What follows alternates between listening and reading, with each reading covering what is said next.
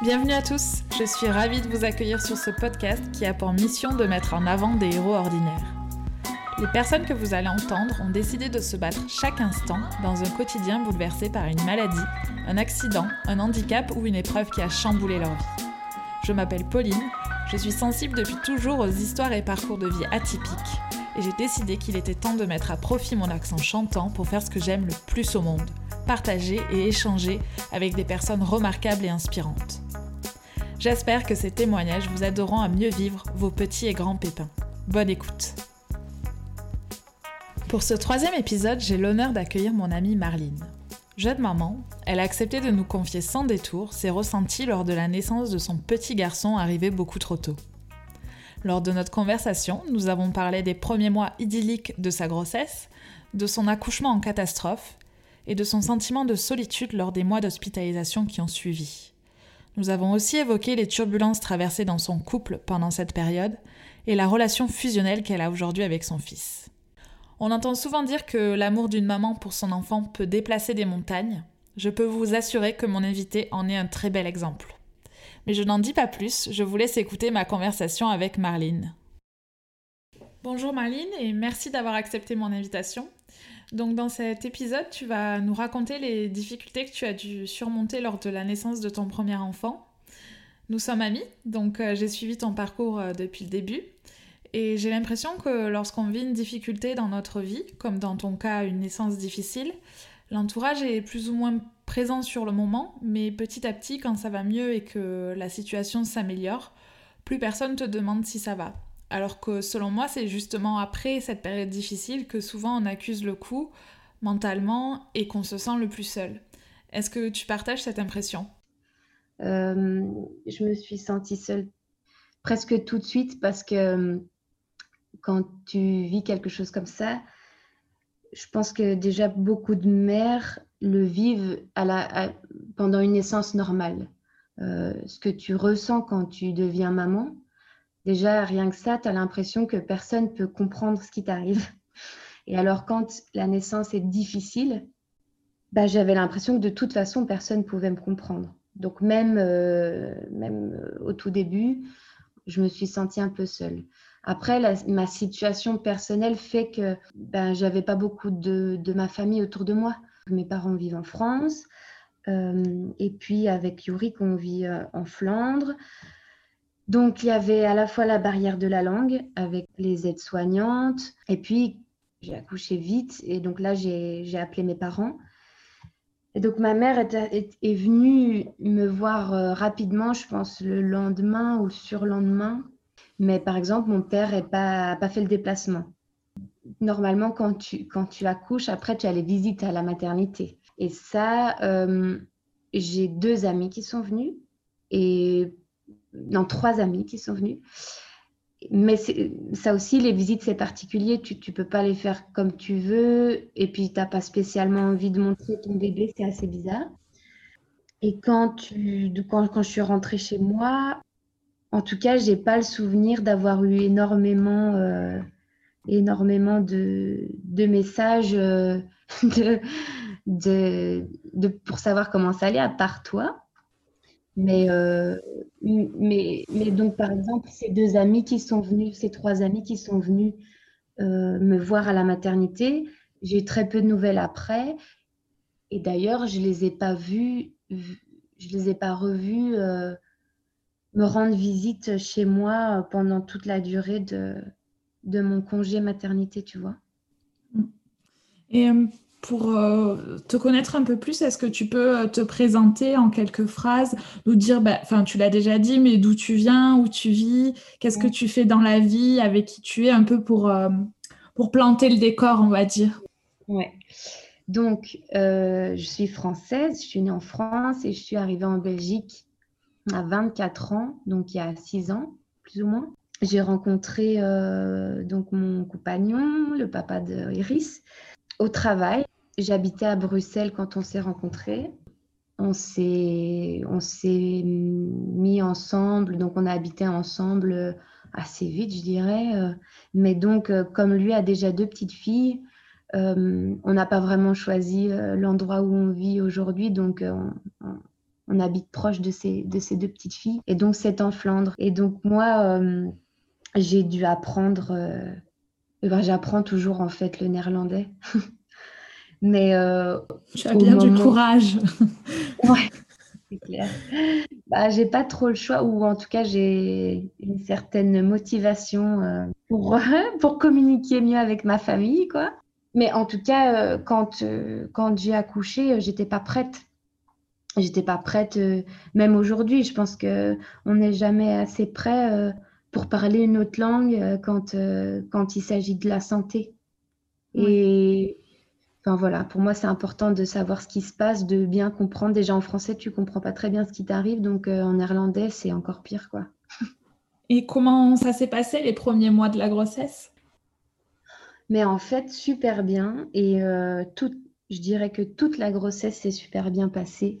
J'avais vraiment l'impression euh, d'être ouais, superwoman, quoi. la grossesse parfaite. j'ai presque pas grossi.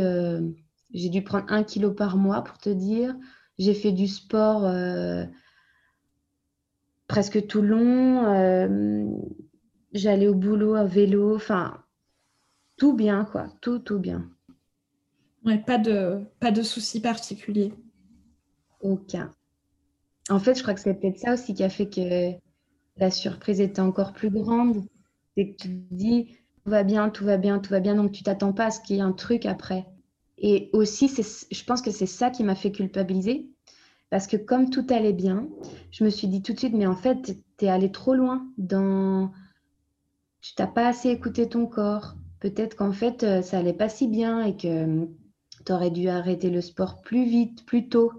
Euh, tu as peut-être fait du sport euh, qu'il fallait, enfin un sport qu'il fallait pas ou ouais ou en tout cas je me suis certainement dit tu t'as pas écouté ton corps et et voilà, tant pis pour toi. On va revenir un petit peu dans la chronologie. J'imagine que quand tu étais enceinte, euh, tu projetais euh, pas mal de choses sur ton accouchement.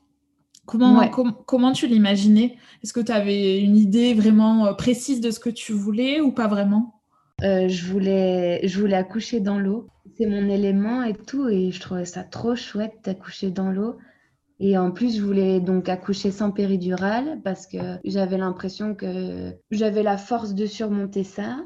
Euh, ma mère l'a fait aussi et tout ça. Et je me suis dit, ah bon, bah, s'il y en a, il y a plein de femmes qui l'ont fait, je peux le faire. Et si je le fais dans l'eau, peut-être que ça fait aussi moins mal.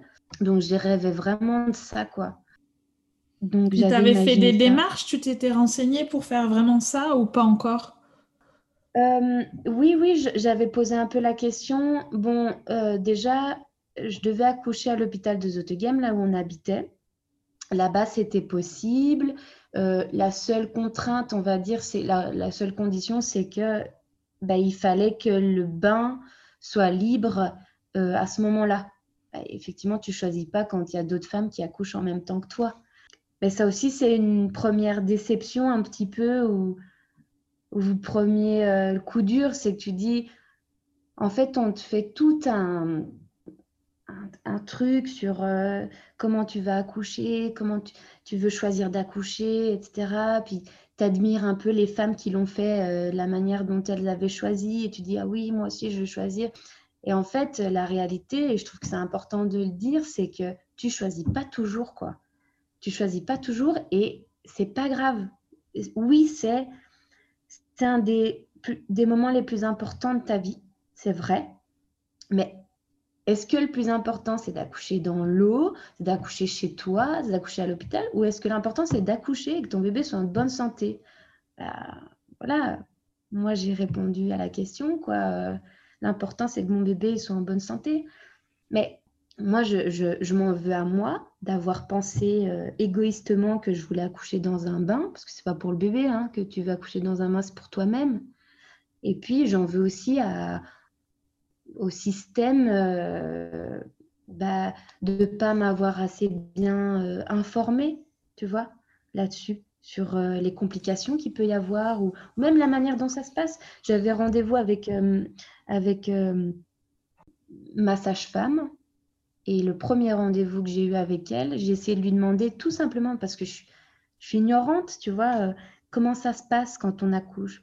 Oh là là, elle m'avait répondu, vous n'y êtes pas encore. De toute façon, euh, euh, j'ai jamais vu un bébé qui voulait pas sortir. C'est n'importe quoi. Cette femme, je ne vais jamais la voir. J'ai jamais la voir parce que de toute façon, je l'ai jamais revue. Tu vois, ou je l'ai peut-être revue une fois. Et au final, bah si, vous n'y êtes pas encore. Bah si, un mois après, j'y étais, quoi. Un mois après, j'étais sur la table d'accouchement, j'accouchais, je savais pas comment ça allait se passer.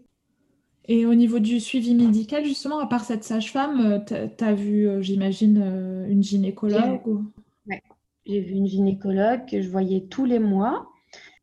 Et ça, ben, comme tout allait bien, tout allait bien, tu vois. Donc tous les mois, elle me disait plus ou moins le poids du bébé, on voyait l'écho, c'était génial, je repartais avec mes photos. Et donc qu'est-ce qui s'est passé le, le 8 août 2018 Eh bien, donc déjà, c'était un jour où j'allais travailler. Et tu étais à euh, quelle euh, période de ta grossesse? Sept mois. Sept mois, c'est ça? Ouais. J'étais à sept mois. Hmm. Je crois que j'étais à... Attends, 31 semaines. D'accord. Euh, et c'est... 31 semaines, c'est en gros... le terme, c'est grand prématuré déjà. Mais donc le 8 août, donc je suis allée travailler et le matin, je commençais à perdre euh, de l'eau. Donc, je suis allée plusieurs fois aux toilettes. Et en fait, euh, à un moment donné, j'ai perdu les os, en fait. Mais dans ma tête, je, pensais tellement pas que c'était le moment, tu vois. Pour moi, j'avais perdu du liquide, j'avais perdu beaucoup de liquide, c'était bizarre, mais c'est comme si je voulais pas m'avouer que c'était ça, perdre les os. Tu avais des euh, contractions? Non, pas encore. Donc, j'ai appelé ma gynéco justement en lui expliquant que j'avais des, pertes importantes. Et au téléphone, elle essayait de, me demander si mes pertes étaient quelle couleur, etc. etc. Et enfin, moi, je voulais lui faire comprendre que là, je, commençais à m'inquiéter, j'avais peur, et qu'elle me disait, mais écoutez, soit vous venez en consultation, mais bon, il fallait quand même euh, une heure de route, euh, soit elle me dit, si vous pensez que c'est plus urgent, bah, allez aux urgences, quoi. Mais bon, moi, je suis suivie depuis sept mois par quelqu'un. J'ai envie que, comme je pense pas que je vais accoucher, j'ai envie qu'elle me consulte. Euh, bah, Yorick était, était là aussi. Donc, je l'ai appelé et je lui ai dit, voilà, euh, je veux aller euh, chez la gynéco. Donc, on est partis tous les deux euh, à Zotegem pour aller à l'hôpital voir la gynéco. Et c'est dans la voiture que là, j'ai commencé à, avoir de plus en plus mal au ventre. Donc lui, à chaque fois, il hésitait. Il disait, mais t'es sûr, tu veux pas qu'on sorte de l'autoroute? On va, on va dans un hôpital à Bruxelles et puis c'est tout. Mais moi, non, non, non, ça va, ça va. Et puis on arrive, euh, donc on arrive à l'hôpital. Euh, comme on s'est dit, bon, elle va nous prendre un peu en urgence, bah non, elle était en consultation, elle nous a dit d'attendre dans la salle d'attente, quoi. Sauf que moi, j'étais en train de, oui, d'avoir des contractions. Mais il faut bien se dire aussi que c'était la première fois que j'étais enceinte. Je ne connais pas les signes, je ne reconnais pas les douleurs, j'ai jamais eu de problème pendant ma grossesse, je ne sais pas ce qui se passe, tu vois. Je pense qu'à ce moment-là, Yurik s'inquiétait, enfin, il s'inquiétait beaucoup plus que moi. Et donc, il a quand même toqué une deuxième fois à sa porte, euh, à son, cabinet. Et puis, à un moment donné, bon, bah, son, patient est sorti, puis elle, elle nous a fait rentrer. Ben, sauf que là, j'ai, je me suis installée sur la table et euh, elle m'a dit tout de suite, euh, ben, en fait, vous êtes en... Enfin, là, c'est allé très vite. Elle m'a dit, vous êtes en train d'accoucher. Je suis désolée, je ne peux pas vous garder ici. Ici, on ne, s'occupe pas des prématurés de ce, de ce niveau-là je dois vous transférer à Gand. Trop noir. Et euh, bon, là, je me mets à pleurer, euh, laisse tomber. Euh, je, suis en train de me dire, ça va pas du tout, quoi. Mon bébé, il est pas prêt. Il est pas prêt, il est pas fini. et donc là, je me, je me souviens quand même de, du passage dans, dans, du trajet dans l'ambulance. Je me souviens qu'il y avait une sage-femme très jeune qui essayait de me parler de tout et n'importe quoi. J'ai envie de dire, mais écoute, tais-toi là. Et donc, arrivé à Gand, est-ce que tu as quelques souvenirs? Comment, comment ça s'est passé? On t'a de suite prise en charge? Je me souviens pas de tout, mais ce que je me souviens très bien, c'est d'arriver dans une salle d'accouchement. Enfin, je ne sais pas si c'était une salle d'accouchement ou une salle d'opération, mais c'était glauque, tu vois. En fait, moi, j'avais visité la maternité de Zottegem en, en essayant de me mettre dans l'ambiance, de me dire Ah, c'est chouette, c'était c'était cosy, tu pouvais choisir ton, euh, tes éléments pour, pour le travail et tout ça. Et tout ça, t'oublies, le bain, t'oublies. Tu arrives dans une salle austère, on te fout sur une table, tu as l'impression qu'on va te couper en deux et tu dis c'est là que je vais accoucher. Donc c'est vraiment, ça aussi, ça te met dans une ambiance où on est dans une situation d'urgence où euh, l'environnement n'a plus vraiment d'importance, quoi. Yurik avait pu te suivre à ce moment-là? Alors lui, il n'était pas dans l'ambulance, il a suivi en voiture et, euh, et, à partir de là, ouais, on était tous les deux. Et donc, comment s'est passé l'accouchement dans ces conditions? Eh ben, figure-toi, ça s'est super bien passé. Euh, bon, on va dire que j'ai eu un, accouchement finalement normal. Euh, donc, j'ai eu des contractions, des contractions, ça me faisait très mal. Et alors, la super warrior que je suis, qui voulait pas de péridurale, au bout d'un moment, on l'a proposé une première fois, j'ai dit non.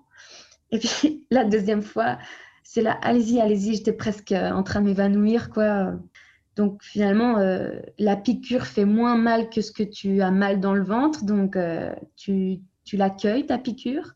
Mais soit après ça, détendue, je sentais plus rien. Et euh, à ce moment-là, Yurik était allé manger quelque chose. Parce que bon, on était quand même parti depuis le matin et j'ai accouché à 17h. Et à ce moment-là, il pouvait rien faire pour stopper le travail ou le ralentir Ah oui, non. Non, il y avait ça aussi. Donc, euh, je crois qu'il y avait la possibilité, oui, de ralentir, mais pas de stopper. Ça, c'était trop tard. Donc, euh, c'est là que Yurik a appelé euh, ma mère quand même pour la prévenir que j'allais accoucher. Donc, que voilà, ça allait être soit dans les heures qui viennent, soit le lendemain, mais on n'allait pas pouvoir retarder de, plusieurs semaines. Quoi. Ça, c'était trop tard. Et tu as euh, pu avoir quelques moments euh, pour en profiter euh, juste après l'accouchement ou de suite ils l'ont pris? Non, j'ai pas eu de moment. Donc ils l'ont sorti. bon, déjà, la première réaction que j'ai eue, c'est il, est, gros. Il ressemble à un bébé parce que mon inquiétude, c'était vraiment euh, d'accoucher d'un bébé qui n'est pas terminé. Et euh, c'est pour ça que je m'inquiétais pas non plus pour mon corps ou pour, pour moi, parce que je me suis dit, de toute façon, je vais, je vais, je vais rien sentir, il va rien m'arriver, moi, je vais accoucher d'un tout petit bébé. Donc déjà, voilà, quand il est sorti, il était gros. Enfin, il était gros. Ouais, en plus même, franchement, pour un préma, il était gros. Il faisait. Il pesait combien? Un, kilo neuf? Ouais, ouais, c'est bien. Hein. Donc ça, j'étais contente, un peu rassurée. Donc là, ils m'ont dit que c'était un petit garçon. Par contre, après, c'est ils l'ont tout de suite euh, donc mis dans une couveuse à côté. Tout de suite dans une couveuse euh, branchée. Donc, euh, mais, mais c'est vrai que je me souviens très bien qu'il est ressorti de cette chambre dans cette couveuse transparente, tout branché. Enfin, avec déjà en tout cas des choses sur lui. Euh, et ben là, j'ai encore de nouveau pleuré parce que je me suis dit, ça, c'est pas un bébé qui va bien. Et ils t'ont dit ce qui, ce qui posait problème ou pas forcément? Oh, Moi, je trouve qu'ils n'ont pas suffisamment expliqué. Euh, il y a aussi toujours cette question de la langue. Hein. Donc, on est à Gand, la plupart des gens ne parlent pas français. Mais Yorick donc... traduisait, non? Oui, oui, oui, il m'expliquait, mais je te dis, je trouve que ils n'ont pas toujours bien tout expliqué, que ce soit au niveau euh, médical à, l'instant, mais aussi le, processus, tu vois, euh, qu'est-ce qui, qu'est-ce qui allait arriver après, les jours suivants, comment ça allait se passer. J'ai vraiment eu cette impression que c'était toujours au jour le jour et euh, un peu à la débrouille, quoi. donc voilà, mon bébé était dans un, dans un, comment on appelle ça, une couveuse. Et puis ils l'ont descendu tout de suite au secteur euh, de néonat, quoi. Et on s'est retrouvés, Yurik et moi, tout seuls dans une chambre de maternité. Donc, tu te retrouves seul sans ton bébé. Et alors le plus fou, mais je pense que je ne me rendais pas compte sur le moment, vraiment tu es en mode euh, survie, mais donc tu as une montée de lait quand tu, euh, quand tu accouches. Enfin, normalement, tu as une montée de lait. Normalement, c'est ton bébé qui vient, qui vient prendre euh, ce lait. Et en fait, ben, moi, j'ai dû me le faire sortir toute seule. Donc déjà, ça aussi, c'est super... Euh, oui, tu avais imaginé l'allaiter, quoi, ton bébé. Tout de suite, moi. Oui, oui, je, je, me suis imaginé l'allaiter et c'est ce que je voulais. Donc, je me suis retrouvée à sortir mon premier lait avec mes doigts. Mais déjà, quand tu repenses à ça, tu dis, ouais, ma super, euh, tous tes rêves de, de, d'accouchement, de naissance, de tout ça, de devenir maman, tout ça, c'est franchement. Euh, enfin, c'est pas du tout ça, quoi. Mais je te dis, sur le moment, tu tu penses pas tout de suite parce que moi, je me disais vraiment, je dois, je pense à la survie de ce bébé, au bien-être de ce bébé. Donc, on me dit qu'il faut que je sorte ce lait, je sors ce lait, quoi. Et donc, euh, donc j'ai sorti mon lait et puis c'est tout.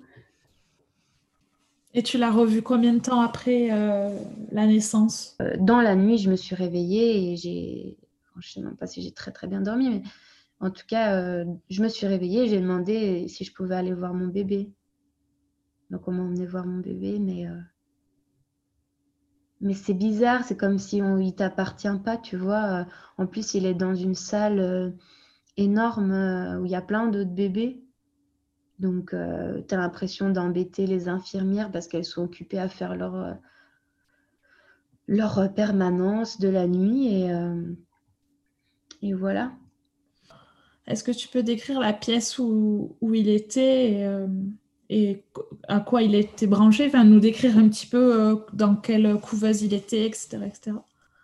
Alors, en fait, ils sont dans une couveuse, enfin, il était dans une couveuse ouverte. Donc, si tu veux, euh, c'est pas, c'était pas tout. Enfin, quand quand il est né, il a été dans une couveuse fermée comme on s'imagine. Tu vois, ça ressemble un petit peu à un, sous-marin transparent. Et en fait, euh, après, dans cette salle, il était dans un lit complètement ouvert euh, et il y avait une lampe au-dessus de lui qui apportait la chaleur. Et il était branché, oh ben, un peu de partout, je dirais. Euh, il, avait des, capteurs, en fait. C'est ça aussi qui donne l'impression qu'il est branché, mais c'est parce qu'il a des capteurs qui captent euh, son cœur, euh, sa respiration, etc. Et puis, il avait surtout une aide respiratoire. Il avait un masque. Ça aussi, ça fait peur. Tu dis, mais attends, il ne sait pas respirer tout seul. Et, ce masque, c'est des tout petits bébés. Ça, ça, bouge un peu, ça les gêne, ça se met à moitié sur leurs yeux. C'est euh, et puis tu les habilles pas. Ils sont ils sont nus avec une mini couche, une couche moins moins 1, je pense. et euh, et comment il était alimenté du coup? Par sonde. Donc il y avait une sonde qui, passait dans son dans sa narine, mais il était alimenté par mon propre lait, par du lait maternel. Donc ça aussi, ça, bah, c'est dur parce que, parce que tu as l'impression de ne pas être sa maman parce qu'il ne te prend pas au sein. Mais tu sais que c'est grâce à toi qui, qui survit parce que tu, c'est quand même ton lait. Hein. La première fois que moi, je l'ai nourri, bah, c'était par seringue. Je, euh, je, vais, je, vais, je vais donner mon lait par une seringue qui lui rentrait dans le nez. Quoi, tu vois? Voilà. Je ne pouvais pas le porter non plus. Hein. Tu as pu le porter au bout de combien de temps? Eh ben, j'ai relu parce que depuis qu'il est né, j'ai écrit un petit journal. Je n'ai pas tout relu, mais ça, j'ai relu et c'était au bout de quatre jours. Mais c'est porté. Euh, j'ai une photo de ça. Hein, j'ai vraiment. Euh, on ne le voit pas. Il, est, il a son gros tube comme ça qui l'aide à respirer. Il, il, a tous ses fils de tous les côtés, mais, euh, la sage, la l'aide-soignante me l'a posé sur mes mains, quoi. Et donc, euh, ouais, au bout de quatre jours, j'ai pu le prendre un petit peu dans, dans mes mains. Et à Gand, tu faisais les allers-retours ou t'es resté hospitalisé, toi, deux semaines? En fait, c'est ça qui est, qui est vraiment mal foutu. C'est que il y a de la place pour ton bébé, mais il n'y a pas de place pour toi. Hein. Donc, j'avais le droit à mes trois jours comme, un accouchement normal. Puis après, j'ai dû payer pour garder une chambre pour euh, une semaine. Donc, je suis restée une semaine. Euh, et après, j'ai dû partir. Donc, euh, tu rentres sans ton bébé. Et.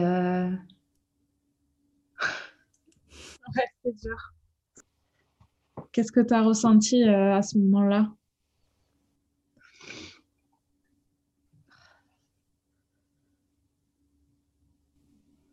Tu avais l'impression de l'abandonner?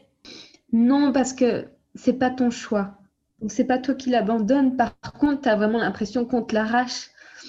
Et euh, c'est là que tu sens euh, ce truc physique passe Un vide. Ah ouais, enfin tu... Ah, c'est un aimant, hein on, devient des aimants, quoi. Donc c'est pas naturel de nous arracher comme ça. Alors ouais, enfin il y en a qui, disaient oui, mais c'est bien, moi tu peux dormir la nuit, mais tu crois qu'on dort la nuit? À ce moment-là, euh, la question de sa survie se posait ou? De sa survie non mais euh, il y a toujours euh, on va dire des questions euh, des séquelles à plus long terme auxquelles on ne peut pas répondre.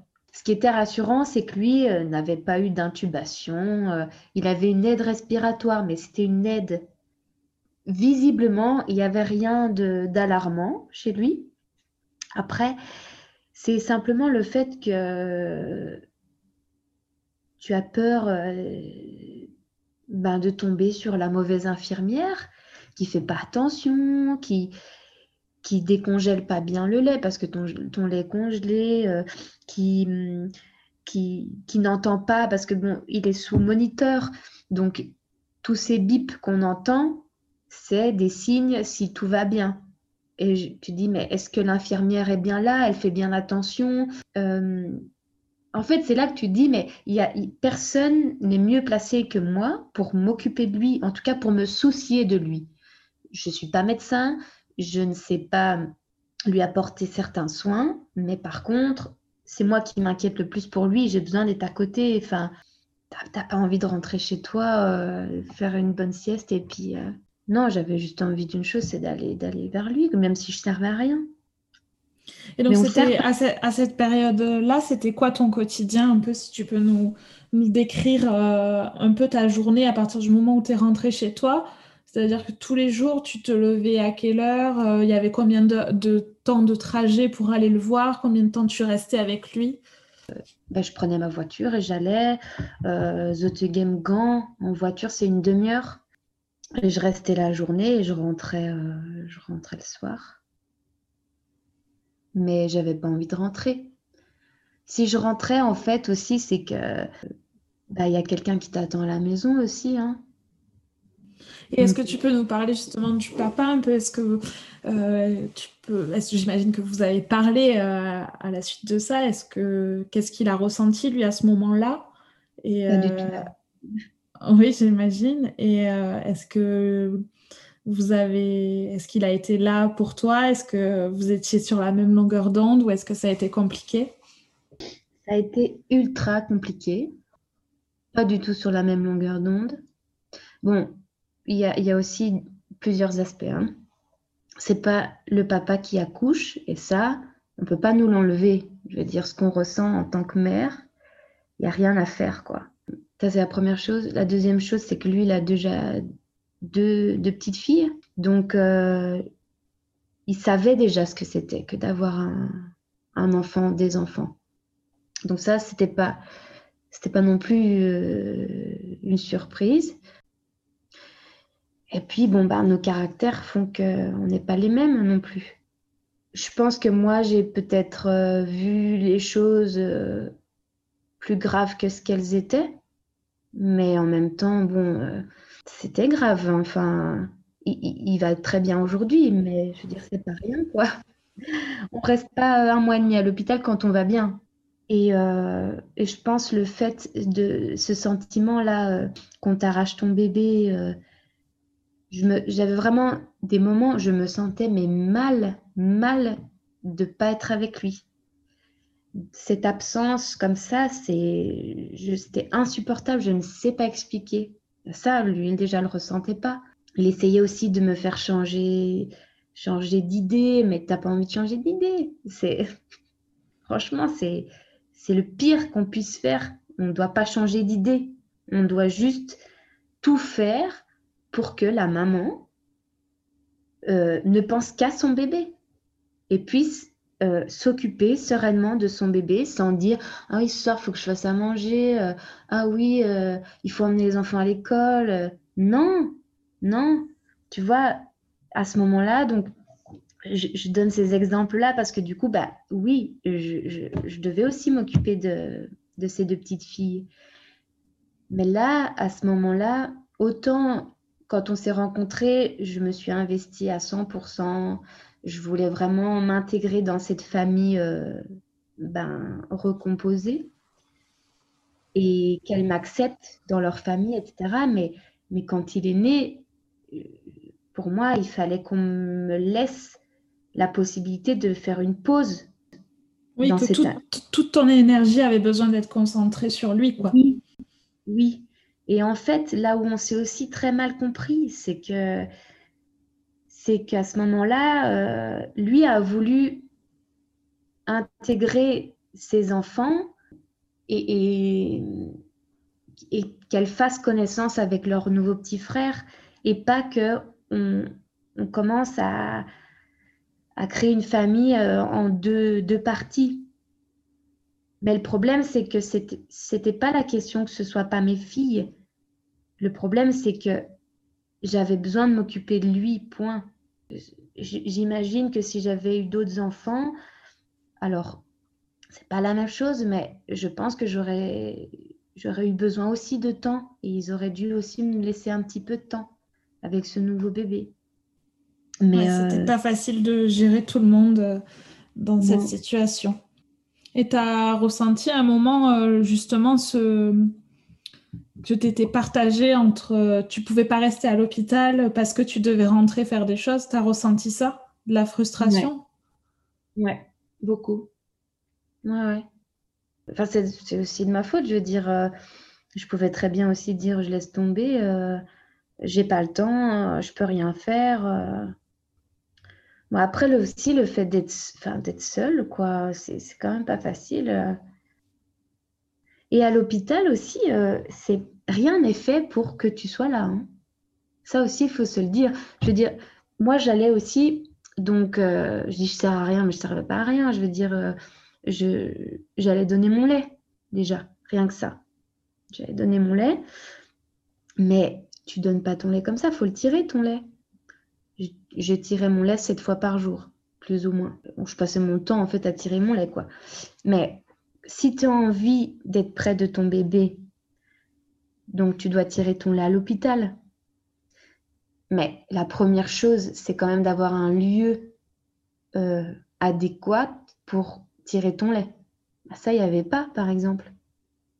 Donc, c'est soit tu acceptais d'être dans la salle avec les autres parents, les autres bébés, de tirer ton lait en plein milieu, comme ça, tranquillou, alors que je veux dire, euh, il faut quand même être à, son aise pour que ça fonctionne. Hein. Euh, c'est très psychologique, hein, le, la montée de lait et tout ça.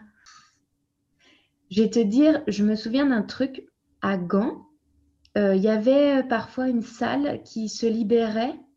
C'était vraiment, voilà, si tu as de la chance, elle est libre. Si tu n'as pas de chance, tu peux toujours faire ça à côté de ton bébé. Bon, c'est devant tout le monde, mais je me souviens que parfois je tirais mon lait dans le couloir. Donc, euh, oui, oui, donc par terre, dans le couloir. Et en fait, c'était là où euh, il y avait les visiteurs. parce que dans la salle de néonat, tout le monde ne pouvait pas rentrer comme ça. C'était pas libre visite et tout ça. Et donc souvent les visites, elles se faisaient via la, via la fenêtre dans le couloir. Et ben, des fois, je tirais mon lait là, comme ça, au fond du couloir. Comme elles te disaient quoi, les infirmières? Rien, mais rien, parce que tu... Déjà, bon, euh, en général, euh, elles ne me voyaient pas, mais surtout, elles savent très bien qu'il n'y avait pas de lieu spécifique. Euh. moi, j'allais pas rentrer chez moi pour tirer mon lait. Et bon, pour elles, oui, tu pouvais tirer là, à côté de ton bébé, mais bon, mais non, tu n'es pas à ton aise, mais même, mais même s'il y a un paravent, et ça fait du bruit, hein.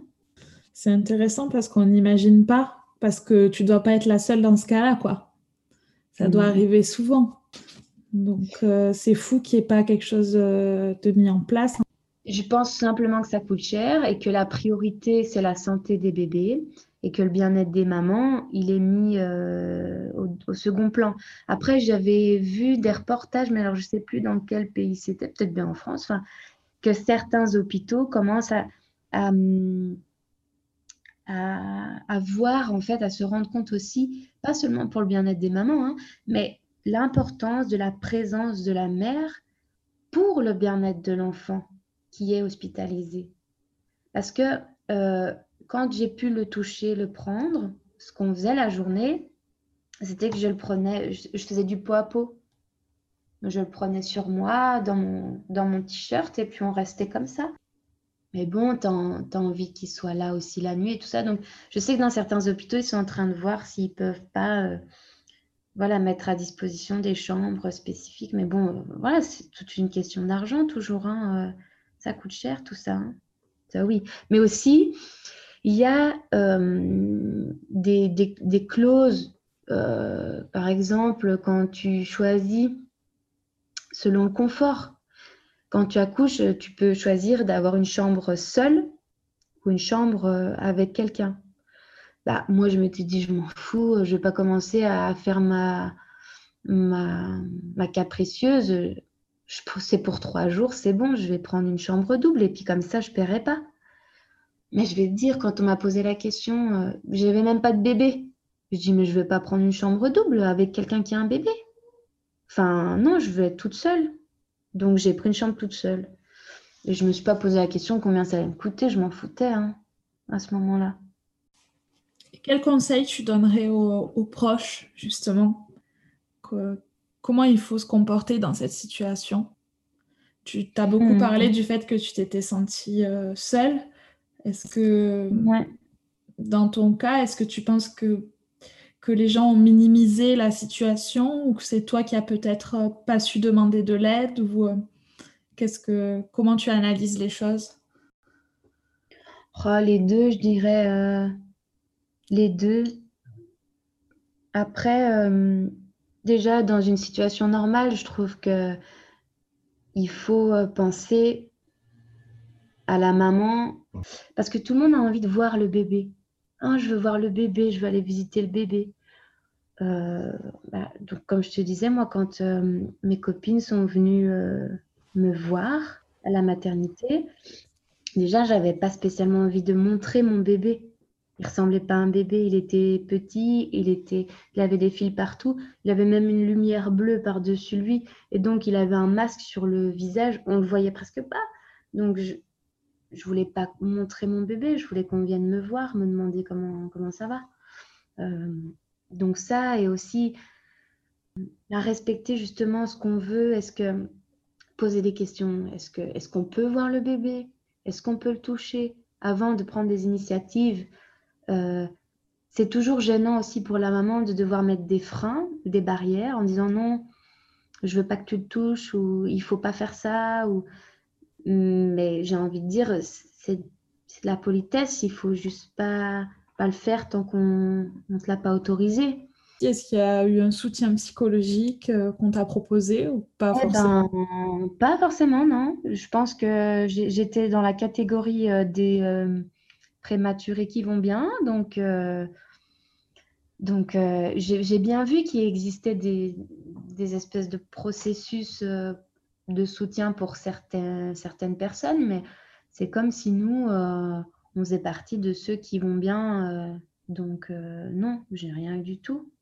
Rien eu du tout. Yurik, il m'a, est-ce qu'il m'a écouté? Je sais pas s'il m'a écouté, mais ça, il m'a entendu, par contre. il m'a bien entendu. Finalement, de l'aide, tu n'as pas tellement le temps aussi d'en demander un. Euh, j'avais à peine le temps de répondre aux messages, euh, mais j'étais contente de les recevoir. Et, et ce qui est surprenant aussi, hein, c'est que ça n'a pas été les, personnes euh, auxquelles je m'attendais. J'ai eu par exemple un message vocal aussi d'une ancienne collègue de, travail. Et je pense qu'elle a dû vivre un, plus ou moins ça avec ses jumeaux. Donc, euh, elle avait mes pile poil les bons mots. Donc, je ne l'ai pas eu en ligne, heureusement, parce que je pense que j'aurais pleuré. Euh, j'ai pleuré quand même, mais au moins, elle ne m'entendait pas. Mais j'ai écouté son message et vraiment, ses mots, c'était euh, parfait, exactement ce, ce que j'avais envie d'entendre. Mais parce que je sentais que c'était quelqu'un qui comprenait ce que je ressentais, qui comprenait parce qu'elle a certainement vécu la même chose. C'est comme si elle arrivait à exprimer ce que je ressentais. Tu vois? Donc c'est juste ces sentiments-là d'être comprise qui faisaient du bien. Comme quand toi, tu m'as envoyé un message pour me dire, écoute, euh, j'espère que tu vas bien, euh, tu me répondras quand tu auras le temps. Tu vois? Mais ça, c'est important. Parce que quand tu reçois un message, tu as toujours l'impression que tu dois répondre tout de suite. Mais non, tu savais très bien que j'étais pas spécialement disponible à ce moment-là. Et euh, aujourd'hui, est-ce que tu penses que après cette, cette situation, tu penses que tu es plus forte ou au contraire que ça t'a fragilisé Les deux. Les deux parce que hum, je pense que euh, j'ai souvent dit que ça a été une leçon de vie pour moi. J'ai vraiment cru que j'allais perdre euh, l'être le plus cher au monde. Et donc, ça m'a euh, donné une grosse claque pour plein de choses. Euh, voilà, les priorités dans la vie, qu'est-ce qui est important, pas important. Et puis, et puis maintenant, le fait aussi de connaître, de savoir ce que c'est. Je l'ai vécu, ça y est, tu vois. Donc, c'est plus, je suis plus dans l'inconnu ou si par exemple ça m'arrive encore une fois, bah c'est pas que je vais pas être mal, bien sûr je serai très mal, j'ai pas du tout envie que ça m'arrive une deuxième fois, mais j'ai déjà cette expérience, je sais ce qui m'attend un peu. Puis bon, plus fragile certainement parce que maintenant je suis beaucoup plus sensible en tout cas. Je comprends, bah, je comprends ce que c'est que d'aimer quelqu'un plus fort que soi-même. Et donc, euh, ouais.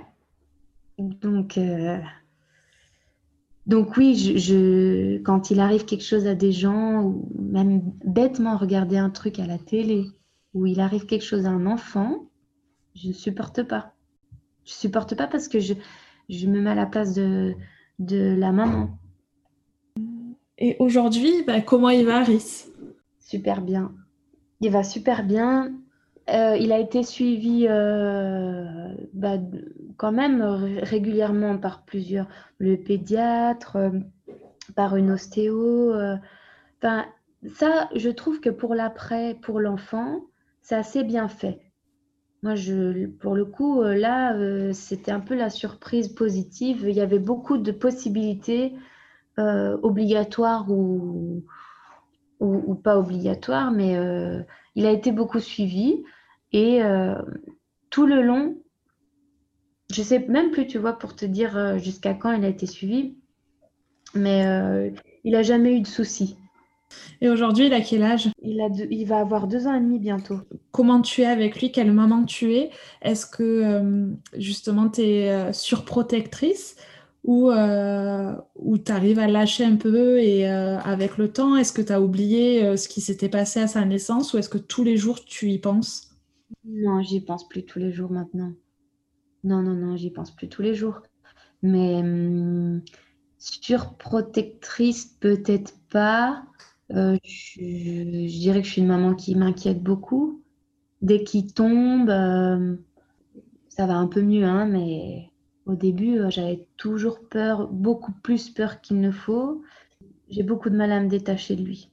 J'ai très rarement des moments sans lui. Donc là, ouais, il a deux ans et demi. la première fois que je suis partie, quelques jours sans lui. Donc je crois que c'était quatre nuits. Je l'ai laissé chez ma mère là cet été, euh, à deux ans, quoi. Euh, très dur. Très, très dur. Pourtant, à la base, voilà, je suis quelqu'un qui. Je me suis toujours dit, je veux garder mon, indépendance, je veux toujours faire plein de choses. Après, j'avais cette volonté-là de faire beaucoup de choses aussi avec mon enfant. Hein. Mais euh, je ne pensais pas que j'allais être comme ça. Je pensais que oui, j'allais être contente de laisser mon fils euh, en vacances chez ma mère. Euh. J'espère encore que ça va venir. Hein. Qu'est-ce qu'on peut vous souhaiter du coup pour l'avenir? Un autre enfant? ah oui, carrément Ah ouais, moi je veux, ouais. Même si, franchement, j'ai toujours voulu deux enfants.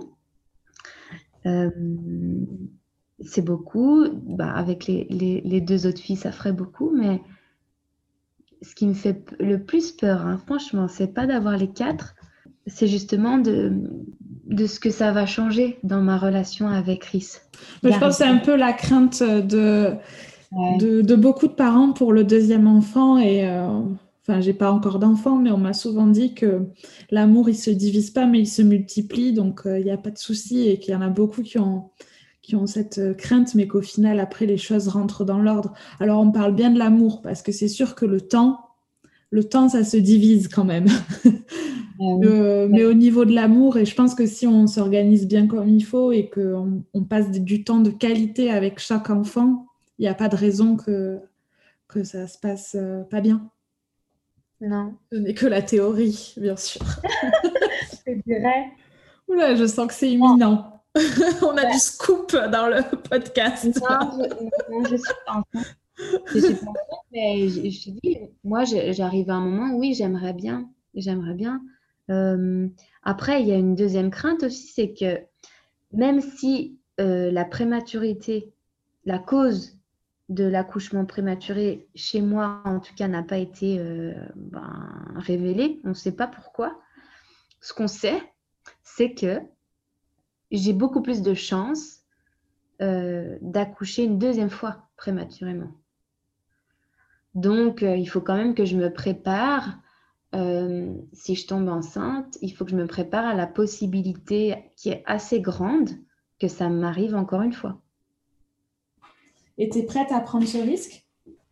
Ah, Oui, euh, mais comme je te dis, bon après j'aimerais bien, enfin, j'ai pas envie de culpabiliser euh, parce qu'on me dit toujours c'est pas de ma faute, c'est pas de ta faute, c'est pas de ta faute, mais moi je crois qu'on peut aussi faire un peu plus attention. Et donc, le sachant, je vais faire plus attention. T'écouter plus. que ça peut. Ben, m'écouter plus, oui, je, déjà, je vais savoir ce que c'est, je vais reconnaître plus les signes. Donc, je vais être plus prudente, je vais être plus. Euh, je vais peut-être aussi avoir un suivi particulier, je ne sais pas. Ça, je ne sais pas. Mais euh, le jour où, où, je tombe enceinte, je vais en tout cas tout de suite le dire et même être demandeuse. Là, pour le coup, je vais être demandeuse. Je vais pas, euh, je vais pas avoir peur de demander euh, un suivi, quoi, de l'aide et, et, un maximum de, ouais, de, soutien, de cadre pour déjà préparer à, l'éventualité et, faire en sorte que, que ça n'arrive pas, quoi. Euh, est-ce que tu as un livre, un film ou une citation dont tu as envie de nous parler? Non, je te dis, c'est pas vraiment un livre, mais moi j'écris mon propre journal en tout cas, et c'est ce que j'ai envie de me souvenir. J'ai envie de me souvenir moi. Si jamais, tu vois, bah, regarde là tout à l'heure, euh, je me suis dit, mais en fait, je me souviens de rien. Euh. donc, j'ai lu quelques pages pour me remettre un petit peu dedans. Je trouve que c'est bien. Et c'est un, un, journal euh, pour Rhys. Je m'adresse à lui. Et t'écris tous les jours ou de temps en temps quand il y a un événement important? Franchement, j'écris souvent le but au début, c'était vraiment de, de, raconter ce que je vivais, euh, de, de, me souvenir aussi de, ce qui s'est passé, etc. Et puis euh, maintenant, ça devient plus un journal où, où j'écris par exemple bah, son évolution à lui. Donc, ses, progrès en langage. Donc, j'écris des mots qu'il qui, sait dire ou, des phrases ou, des choses, oui, qui me paraissent sympas à, se souvenir. des choses du, quotidien, sur ses sœurs, par exemple, aussi. Sur, mais j'ai écrit aussi sur la période où ça n'allait pas avec Yorick. Hein. Je l'ai mis dedans. C'est un peu ta thérapie? Ou tu penses que, je pense que c'est vraiment pour lui? Les deux, les deux. Parce que je, pourrais décider, euh, je ne sais pas à quel moment je vais lui donner. Hein. Peut-être que je ne vais pas lui donner. Je lui donnerai peut-être quand je serai plus là, tu vois. En tout cas, je trouve que c'est une super idée de faire ce petit euh, journal. Euh, et donc, dernière question.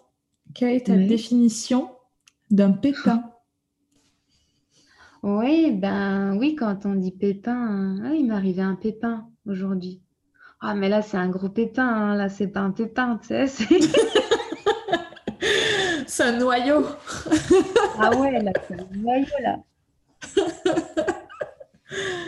ouais. Mais bon, c'est joli parce que du coup, euh, avec le temps, en tout cas pour lui, comme maintenant tout va bien, on peut dire oui, il a eu un petit pépin à la naissance.